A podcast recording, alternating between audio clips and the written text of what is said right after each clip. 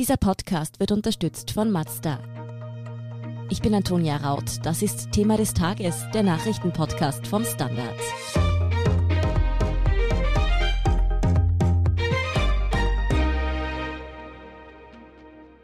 Der Equal Pay Day in Österreich fällt heuer auf den heutigen 22. Oktober. An diesem Tag haben die Männer im Land schon das Geld verdient, für das die Frauen noch bis zum Jahresende arbeiten müssen. Wieso die Einkommensschere gerade in der Corona-Krise noch weiter aufgeht, welche Maßnahmen mehr Lohngerechtigkeit bringen würden und warum gerade die Männer dabei gefragt sind, diese Ungerechtigkeiten zu ändern, das erklärt Beate Hausbichler vom Standard. Beate, der Equal Pay Day ist rechnerisch also der Tag, an dem Männer schon so viel Geld verdient haben, wie die Frauen dann erst am Jahresende. Wie wird dieser Tag denn eigentlich berechnet? Also in Österreich vorab muss ich dazu sagen, in Österreich gibt es zwei Equal Pay Days, einen im Frühjahr und einen im Herbst. Im Herbst ist es eben genau so, wie du gesagt hast. Das ist jener Zeitpunkt, jener Tag, an dem Männer schon das Gehalt erreicht haben, wofür Frauen noch weiter arbeiten müssen. Und im Frühjahr ist es eben so, dass man sagt, es ist im Februar gewesen heuer, dass man sagt, wir werden, also Frauen werden erst ab diesem Tag bezahlt. Also da gibt es zwei Termine, um darauf aufmerksam zu machen. Es wird so berechnet, die Datenbasis, das sind Zahlen von der Statistik Austria und den Equal Pay Day im Herbst, den rechnet immer die Arbeiterkammer Oberösterreich aus und man nimmt dafür die Vollzeitgehälter von Männern und Frauen.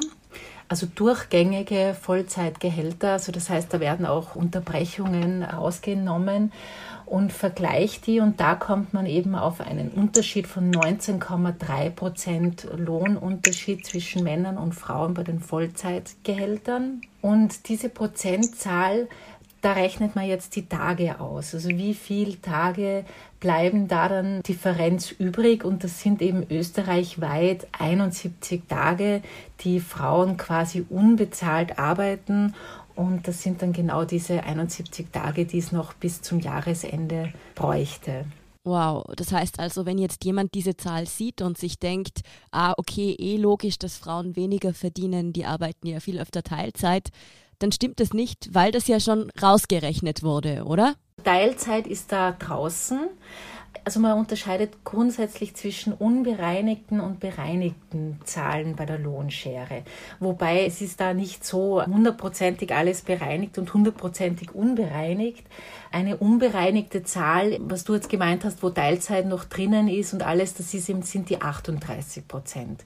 Also man kann einfach sagen, Frauen und Männer haben einen Einkommensunterschied von 38 Prozent. Also Frauen verdienen generell 38 Prozent weniger. Das bedeutet, sie haben um so viel weniger Einkommen. Da ist jetzt eben auch drinnen, dass sie aber viel Teilzeit arbeiten. Und da kann man sich dann natürlich überlegen, diese Zahlen 19,3 Prozent und die Zahl 38 Prozent, das sind eben unterschiedliche Zahlen.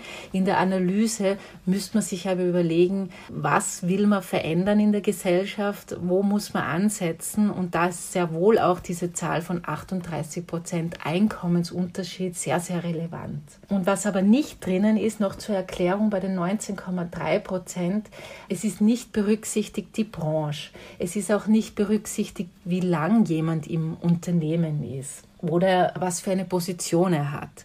Also das ist da alles nicht drinnen.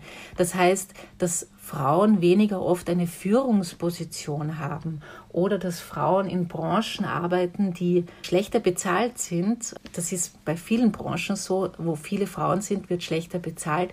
Also das ist da noch nicht berücksichtigt bei den 19,3 Prozent. Und viele Leute sagen, man muss das alles bereinigen, man muss die Branche rausrechnen, man muss die Position auch rausrechnen, man muss die Jahre, die eine Person im Unternehmen ist, rausrechnen.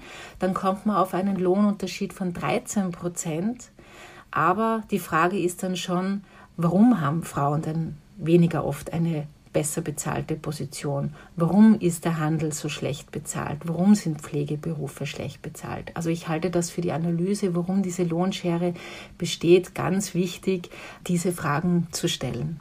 Mhm, also ein Grund für diese Einkommensschere sind auch diese unter Anführungszeichen klassischen Frauenberufe, die einfach schlechter bezahlt sind. Aber was gibt es denn sonst noch für Gründe dafür, dass die Lohnschere doch immer noch so groß ist? Genau. Ja, das ist eben, das sind unterschiedliche Ebenen. Einerseits, das habe ich schon erwähnt, gibt es eben diese typischen Frauenberufe wie der Einzelhandel, wie der Friseurberuf, Kosmetikerinnen, die Pflege. Das sind Berufe, die tendenziell schlechter bezahlt sind. Das ist ein ganz wichtiger äh, Faktor, warum Frauen schlechter bezahlt sind. Dann eben auch die Teilzeit. Auch wichtig sind Berufsunterbrechungen. Also wenn man eine ganz konstante Erwerbsbiografie hat, also angenommen nach dem Studium und mit 23 Jahren angefangen hat, hat, zu arbeiten und durchgängig bis 45 Jahre in einem Betrieb ist, dann ist das für die Entwicklung des Gehalts sehr gut.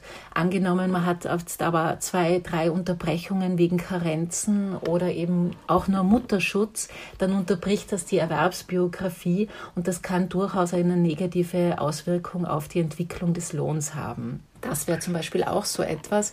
Und dann gibt es natürlich auch sehr schwer nachvollziehbare Gründe, dass es einfach in unserer Gesellschaft noch immer so ist, dass Frauen eher für alle Arbeiten zuständig sind, die außerhalb der Lohnarbeit anfallen.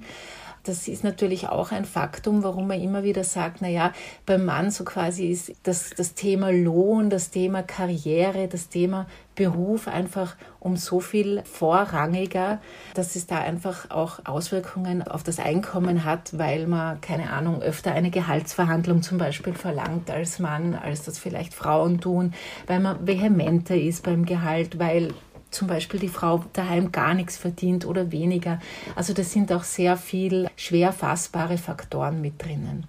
Gibt es eigentlich auch diesen Fall noch, dass eine Frau in derselben Position mit derselben Kompetenz wie ein Mann, sagen wir sogar im selben Unternehmen, schlechter bezahlt wird als dieser? Naja, eigentlich darf es das nicht mehr geben. Wir haben seit 1979 das Gleichbehandlungsgesetz und Darin wird Entgeltdiskriminierung geregelt. Also es ist sehr wohl verboten, dass man jetzt als Frau mit einem gleichen Job weniger bekommt als ein Mann. Ich würde sagen, das ist aber nur die Theorie, weil es passiert faktisch oft, dass unterschiedlich bezahlt wird, nur aufgrund des Geschlechts. Das hat auch damit zu tun, dass das natürlich auch sehr schwierig fassbare Begriffe sind. Also es steht im Gleichbehandlungsgesetz, dass man für gleichwertige Arbeit den gleichen Lohn bekommen soll. Nur ist halt dann die Frage, was ist gleichwertige Arbeit? Da gibt es dann natürlich von Seiten der ArbeitgeberInnen viele Argumente, das unterschiedlich bewerten zu können. Das heißt, wenn man jetzt zum Beispiel weiß von einem Kollegen, dass er mehr verdient, dann kann der Arbeitgeber noch immer sagen, ja, der ist irgendwie, erscheint mir verlässlicher, der erscheint mir erfolgreicher in seinen Projekten und so weiter. Ja, also da ist es schon nicht immer ganz klare Sache, woran es jetzt dann genau liegt, dass da ein Lohnunterschied vorliegt. Wenn man da das dann klagt, dann zeigt sich sehr wohl, dass sich das bis heute durchzieht, dass es wirklich dann als letztlicher Grund nur das Geschlecht übrig bleibt, warum er schlechter bezahlt worden ist. Also um die Frage zu beantworten, es ist ist verboten, es passiert aber nach wie vor. Macht es eigentlich auch noch einen Unterschied, wo ich jetzt innerhalb von Österreich wohne, ob ich jetzt als Frau besser oder schlechter bezahlt werde? Also werden zum Beispiel Frauen im Osten nicht ganz so ungleich bezahlt wie, sagen wir, in Tirol, Vorarlberg? Ja, also es gibt ganz klare regionale Unterschiede. Also der deutlichste Unterschied ist einfach Stadt-Land. Am Land ist die Lohnschere ungefähr, also ich sage jetzt die Bundesländer, ich meine jetzt nicht die Stadt Salzburg oder Innsbruck, sondern ich mache jetzt einen Unterschied Bundesländer Wien. Da ist bei den Bundesländern ungefähr 19 Prozent, 20 Prozent Lohnschere mit diesem Vergleich der Vollzeitgehälter. In Vorarlberg sind es sogar 27 Prozent, in Wien sind es nur 13 Prozent. Also da sieht man schon, dass das auch mit der Kinderbetreuungssituation zusammenhängt, obwohl wir da eben Vollzeitgehälter vergleichen. Also diese Zuständigkeit für Kinderbetreuung, für Homeschooling, wie das jetzt auch mit Corona war, Das schlägt sich schon auch nieder in den Einkommen, die auch jetzt im Vergleich zu Vollzeitgehältern dann bei Frauen niedriger sind. Also dieses Wien-Bundesländer-Gefälle ist sehr groß und in Wien haben wir einfach, was Kinderbetreuung betrifft, die beste Versorgung und am Land ist es durchaus üblich, dass Kindergärten nach wie vor um 14 Uhr oder sogar schon um 12 Uhr zusperren, beziehungsweise kaum Kinder am Nachmittag für Kinderbetreuung angemeldet werden. Das Homeschooling hast du jetzt schon erwähnt. Ich rate jetzt einfach mal ganz wild heraus, dass vermutlich die Corona-Situation die Lohnschere nicht unbedingt geschlossen hat, oder? Naja, das werden wir jetzt in den nächsten Jahren sehen. Also in diesem Jahr haben wir natürlich jetzt noch keine so klare Sicht darauf. Aber das wird in den nächsten Jahren dann spannend werden, weil zum Beispiel eine Umfrage der AK hat gezeigt, dass jetzt bei der Reduktion der Arbeitszeit oder generell bei der Veränderung der Arbeitsstunden, dass da schon Frauen angegeben haben, dass sie ihre Arbeitszeit reduziert haben oder dass sie öfter ausgefallen sind, als das Männer angegeben haben. Das heißt, wir haben ja jetzt in der Corona-Krise ziemlich genau gesehen, was passiert, wenn die Institutionen, Schulen, Kinderbetreuungseinrichtungen, wenn die ausfallen, dass man einfach gesehen hat, wer bleibt denn dann daheim, wer, wer hat denn dann das Homeoffice neben dem Homeschooling, neben der Kinderbetreuung von Kindern, die jetzt auch noch nicht in der Schule sind. Also das hat sich schon sehr klar gezeigt. Und das ist natürlich natürlich schon eine Gefahr wieder, wie ich vorhin schon angesprochen habe, dieses Bild, Frauen sind eher für die unbezahlte Arbeit zuständig und Männer eher für die Lohnarbeit. Das ist dann schon immer in den Haushalten eine Überlegung, wenn jetzt Kinderbetreuung ausfällt, wer bleibt denn dann daheim? Wessen Gehalt so quasi geht einem dann weniger ab in der Familie. Und wenn Frauen weniger verdienen, auch wenn es nur 10 Prozent weniger sind, dann sind es dann eher die Frauen, die sagen, naja, durch meinen Job vielleicht noch runterschrauben, durch meinen Job vielleicht ganz aufgeben, weil das Gehalt meines Mannes einfach das Bessere ist. Also das sind genau diese Sachen, die in einer Krise sich noch verschärfen könnten. Und generell muss man sagen, jede Krise wirkt sich auf die Menschen, die weniger Geld haben, immer schlechter aus. Bei Corona kommt es jetzt noch dazu, dass auch die Dienstleistungsbranchen stärker betroffen sind. In den Dienstleistungsbranchen sind sehr viele Frauen, in der Gastronomie sind sehr viele Frauen.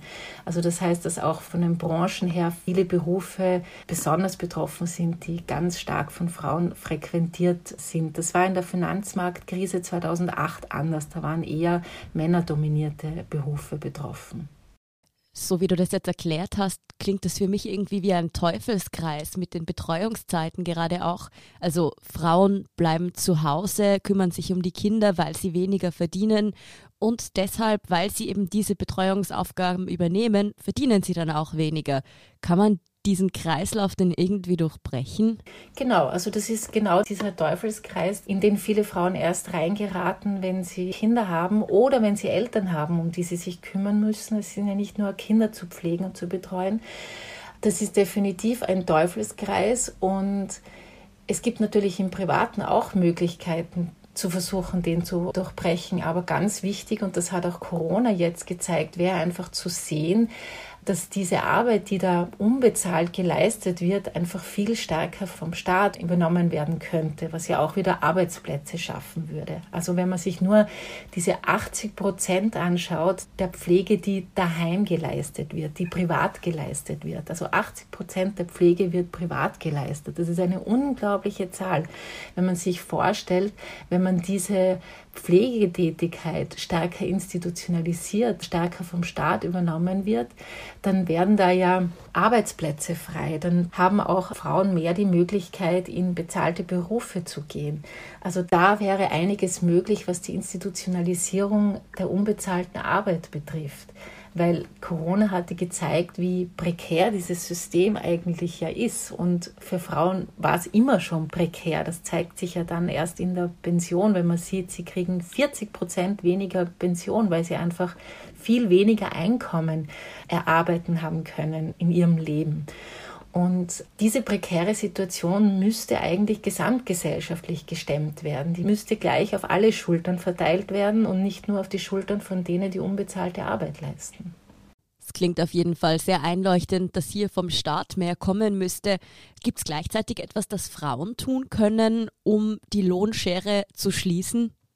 Mm, ja, also ich glaube, dass es ganz wichtig wäre, ähm, noch mehr auf Lohntransparenz zu pochen. Also wir haben ja ein Lohntransparenzgesetz in Österreich, nur das sind halt Berichte, die in Unternehmen erstellt werden müssen. Und ich glaube, da wäre es schon gut, wirklich, dass Mitarbeiterinnen und auch Mitarbeiter nachfragen, was ist mit unserem Bericht von unserem Unternehmen? Wie schaut es denn da aus mit der Bezahlung von Männern und Frauen? Ja, also diese Berichte sollten durchaus eingefordert werden.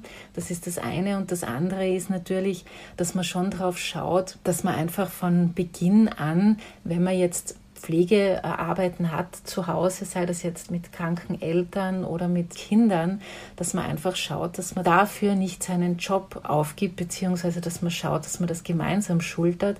Es ist ganz schwierig, wenn man ein Kind bekommt, das zeigen auch alle Studien, wenn man lange daheim bleibt als Frau, ist es ganz schwierig, dass sie diese Aufgabenverteilung, die sich in dieser Zeit festsetzt, also wenn man irgendwie zwei Jahre, drei Jahre daheim ist beim Kind, dann können die Frauen quasi alles besser. Das ist so dieses erdrückende Lob, das dann immer ausgesprochen wird, du kannst das alles besser und das Kind erfordert nur die Mutter, wenn es krank ist zum Beispiel.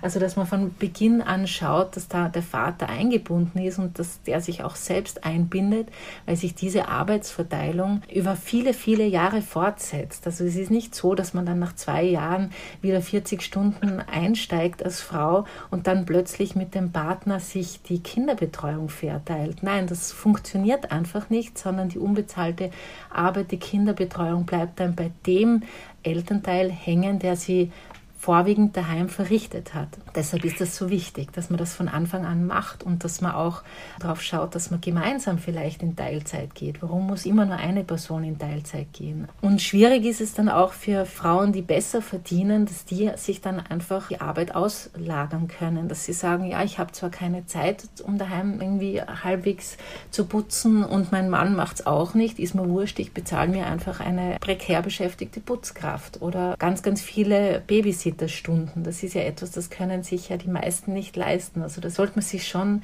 überlegen, was ist der solidarischere Weg? Ist es der, im Betrieb auf die Lohntransparenz zu pochen und Einkommensberichte einzufordern? Oder ist es der Weg, sich einfach aus dieser Schieflage freizukaufen? Und das finde ich einfach, das sollte man sich schon gut überlegen, wie man da tut, als Frau, die Privilegien hat. Würdest du sagen, es ist wichtig, dass Frauen da aktiv mehr von den Männern einfordern?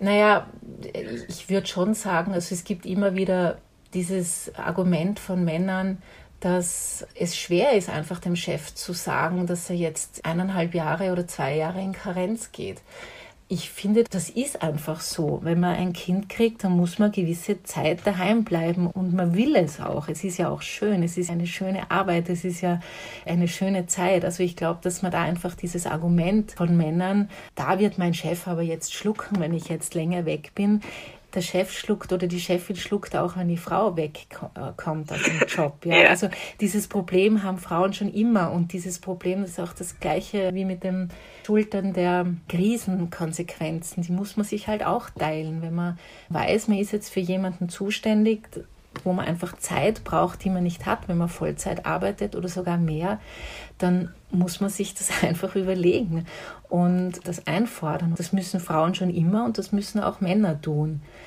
Und ich tue mir da ein bisschen schwer zu sagen, das müssen Frauen mehr machen, weil Frauen haben seit 40 Jahren jetzt irgendwie dafür gekämpft, dass sie in den Arbeitsmarkt integriert werden, wie das immer so schön heißt. Jetzt sind sie integriert, sie sind aber nur zu einem großen Teil nur als Teilzeitkräfte integriert und machen die andere Arbeit weiter.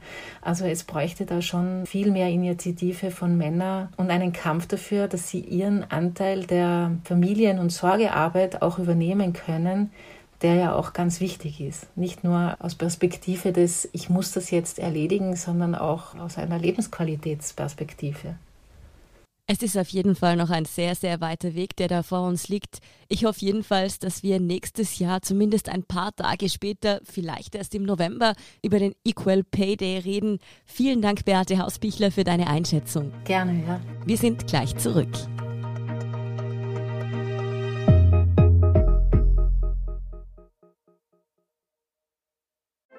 Als wir den Mazda MX30 entwickelt haben, hatten wir dafür auch ein Thema des Tages. Ihr Leben. Denn egal wie lang, kurz, stressig oder spontan Ihr Alltag auch ist, der neue Mazda MX30 bleibt an Ihrer Seite. Mit einer Reichweite, die Sie von der Vollzeit in die Freizeit bringt. Und Elektroenergie, die Sie antreibt. Egal wohin Sie fahren. Erleben Sie Fahrgefühl für ein bewegtes Leben. Mit dem neuen Mazda MX30. Rein elektrisch. Hört sich gut an? Dann überzeugen Sie sich bei einer Probefahrt. Und hier ist, was Sie heute sonst noch wissen müssen. Erstens, in Österreich sind von Mittwoch auf Donnerstag erstmals mehr als 2000 Menschen positiv auf das Coronavirus getestet worden. 2435 Neuinfektionen sind verzeichnet worden. Die Niederlande und Deutschland haben unterdessen ihre Reisewarnungen für Österreich ausgeweitet. Wobei auch in Deutschland die Zahl der Neuinfektionen heute ein Rekordhoch erreicht hat. Über 11.000 positive Fälle sind dort verzeichnet worden. Zweitens, der Milliardär und Immobilientycoon René Benko hat vor dem Ibiza-U-Ausschuss ausgesagt. Bei seiner Befragung gestern Mittwoch ging es um Parteispenden an die ÖVP und an die Freiheitlichen sowie um angeblich beschleunigte Bürokratie bei Immobiliendeals. So soll 2017 der Kanzler persönlich ein Bezirksgericht trotz Weihnachtspause aufsperren lassen haben, um den Verkauf des Liner Flagship Stores an Benkos Signa Gruppe unter Dach und Fach zu bringen. Zu unter anderem diesen Vorgängen wurde angeblich im Juli 2020 eine anonyme Anzeige erstattet. Laut Benko sei es bei der Huruk-Aktion aber lediglich um die schnelle Rettung von Arbeitsplätzen gegangen. Und drittens, das Bundesheer ruft heuer zum ersten Mal dazu auf, am 26. Oktober am Nationalfeiertag nicht zum Wiener Heldenplatz zu kommen. Der Grund ist die Gefahr von Corona-Infektionen bei einer größeren Menschenmenge. Geboten wird am Heldenplatz aber trotzdem einiges, unter anderem Fallschirmabsprünge aus einem Blackhawk und Eurofighter-Flüge gibt's zu sehen. Diese sollen sich die Österreicher aber von zu Hause aus ansehen. Das Spektakel wird live im Fernsehen übertragen. Mehr dazu und die aktuellen Informationen zum weiteren Weltgeschehen liefert Ihnen wie immer der Standard.at. Um keine Folge vom Thema des Tages zu verpassen, abonnieren Sie uns bei Apple Podcasts oder Spotify. Unterstützen können Sie uns mit einer 5-Sterne-Bewertung und vor allem, indem Sie für den Standard zahlen. Alle Infos dazu finden Sie auf abo.derstandard.at und dst.at supporter. Danke für Ihre Unterstützung. Ich bin Antonia Raut. Baba und bis zum nächsten Mal.